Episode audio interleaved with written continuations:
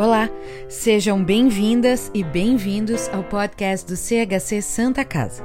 Por aqui, compartilhamos conteúdo sobre arte, educação, história, lazer, seguindo o nosso propósito que é promover a cultura sempre.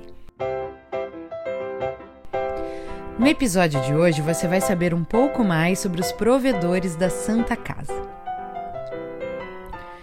1803 Porto Alegre era uma vila com 14 mil habitantes quando recebeu, na divisa externa de seu muro, a Santa Casa de Misericórdia da capital da província, instituição autorizada por decreto imperial português. Em 1814, constitui-se a Irmandade, que cuidaria da administração, que no ano seguinte já promove sua primeira eleição.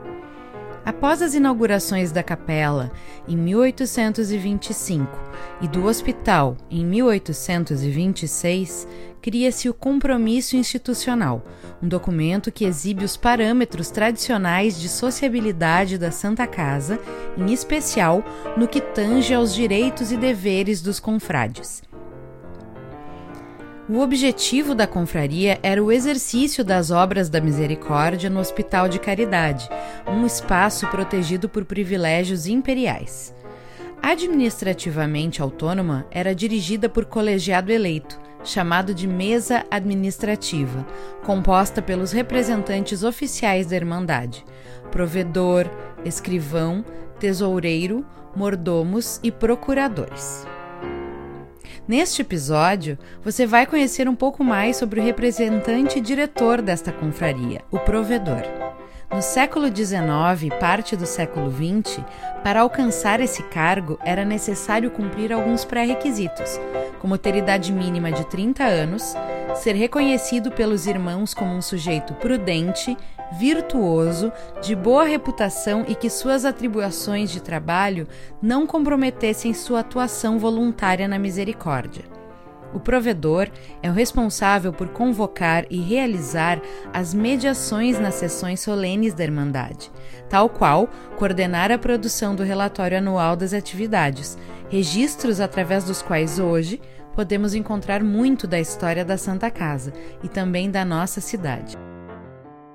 Ao longo dos 216 anos de existência, a Santa Casa testemunhou os mandatos de 79 provedores, dentre eles o Visconde de São Leopoldo, Antônio Martins Barbosa, Duque de Caxias e Arquimedes Fortini. Personalidade do panteão do cemitério da Santa Casa, José Feliciano Fernandes Pinheiro é um dos personagens que fazem parte da história dos provedores eméritos da nossa história. Nascido em 1774 na Vila de Santos, em São Paulo, cursou Direito na Universidade de Coimbra, em Portugal. Ao retornar ao Brasil, entre 1801 e 1847, exerceu diversos cargos, como juiz de alfândega e auditor-geral das tropas do Exército Pacificador da Campanha da Cisplatina, que durou de 1811 a 1812.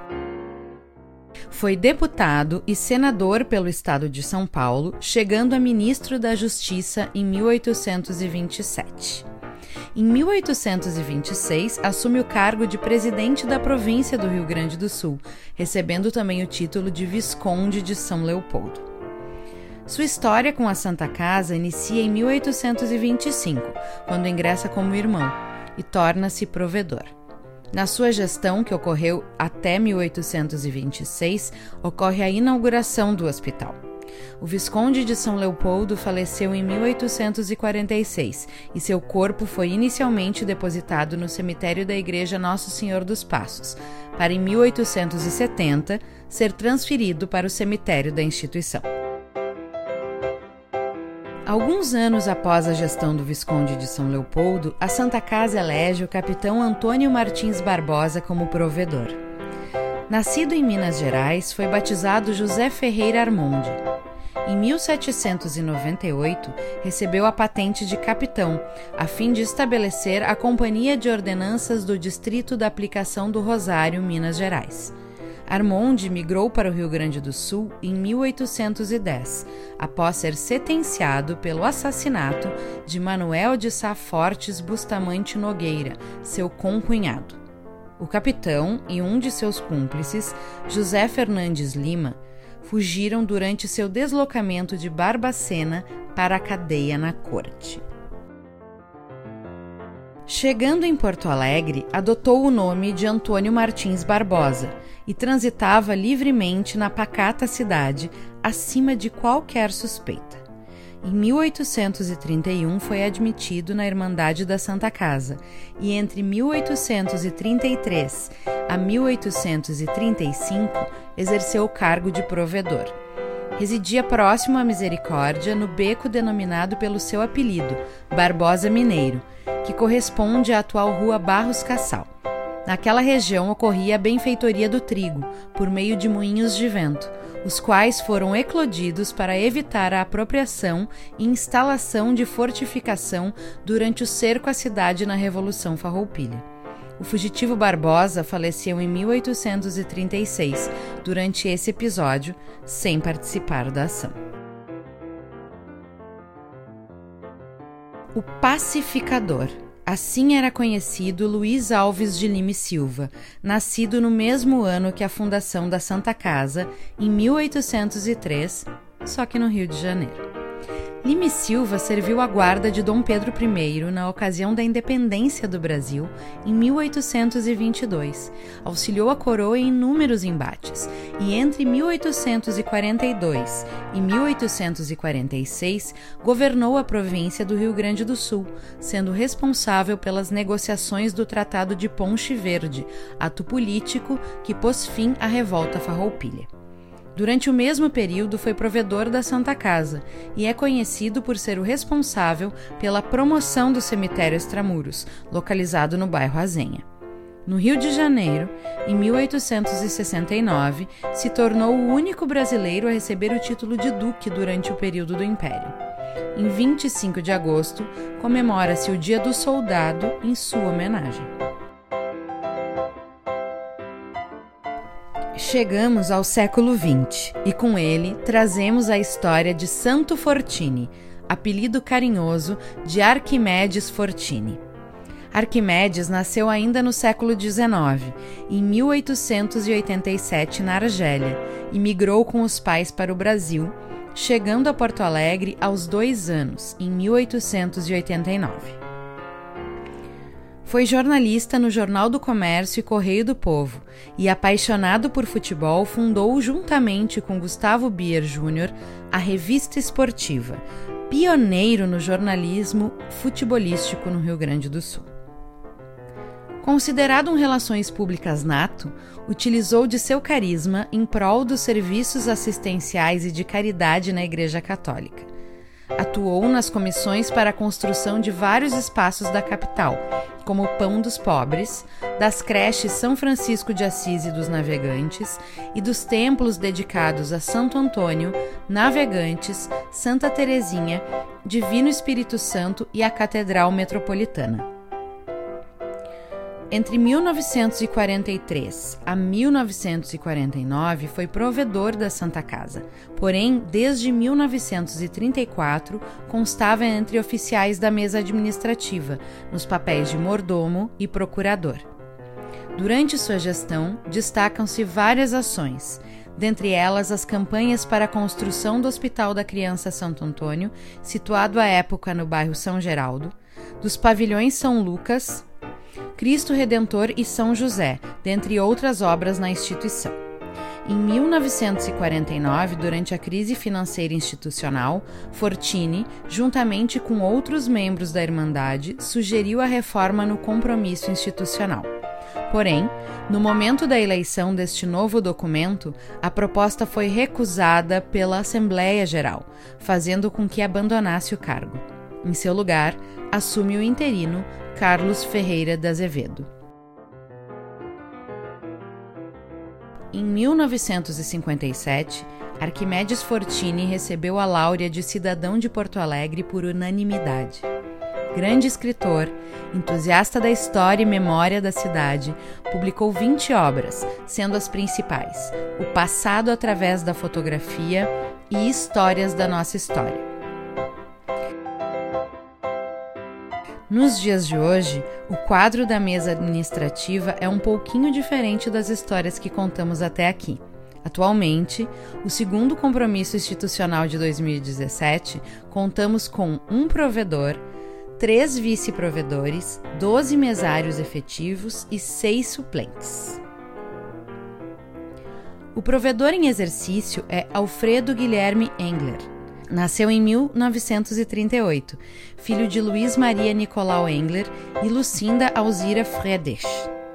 Graduado em 1961 na Faculdade de Ciências Jurídicas e Sociais da URGS, seguiu carreira de juiz de direito, atuando nas comarcas de Gravataí, São Jerônimo, Três Passos, Cruz Alta e Porto Alegre. Entre 1980 e 1981, exerceu o cargo de juiz-diretor do Fórum da Comarca da capital, passando a juiz do Tribunal de Alçada do Rio Grande do Sul, onde ocupou os cargos de vice-presidente e presidente. Em 1987, foi promovido a desembargador do Tribunal de Justiça deste estado. Apesar de somente em 2015 Engler ter sido eleito provedor, sua relação com a Santa Casa vem desde a infância. Isso porque vários membros de sua família pertenceram ativamente à Irmandade, sendo seu tio, Lino Inácio Vitor Engler, provedor entre os anos de 1955 e 1957. Em 2005, foi admitido como irmão passando também pelo cargo de vice-provedor. Desde o início de sua gestão, destacam-se várias ações, como as inaugurações da nova UTI do Hospital da Criança Santo Antônio, da Casa de Apoio Madriana Miller, do Centro Internacional de Arritmias, Instituto J. Brugada, e do novo Centro Obstétrico da Maternidade Mário Tota. Também incorporou a gestão dos hospitais Dom João Becker de Gravataí e de Santo Antônio da Patrulha. Contudo, a maior empreitada, sem dúvida, está na construção do Hospital Nora Teixeira, com previsão de inauguração para 2022. Uma curiosidade para encerrar nosso episódio desta semana. Os rostos dos provedores foram retratados por diversos artistas, entre eles nomes como Manuel José Gentil e Judite Fortes.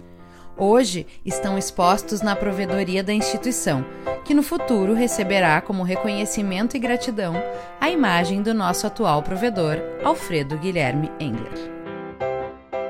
E esse foi mais um episódio do podcast do CHC Santa Casa, produzido através de pesquisa da equipe de historiadoras do CHC das publicações.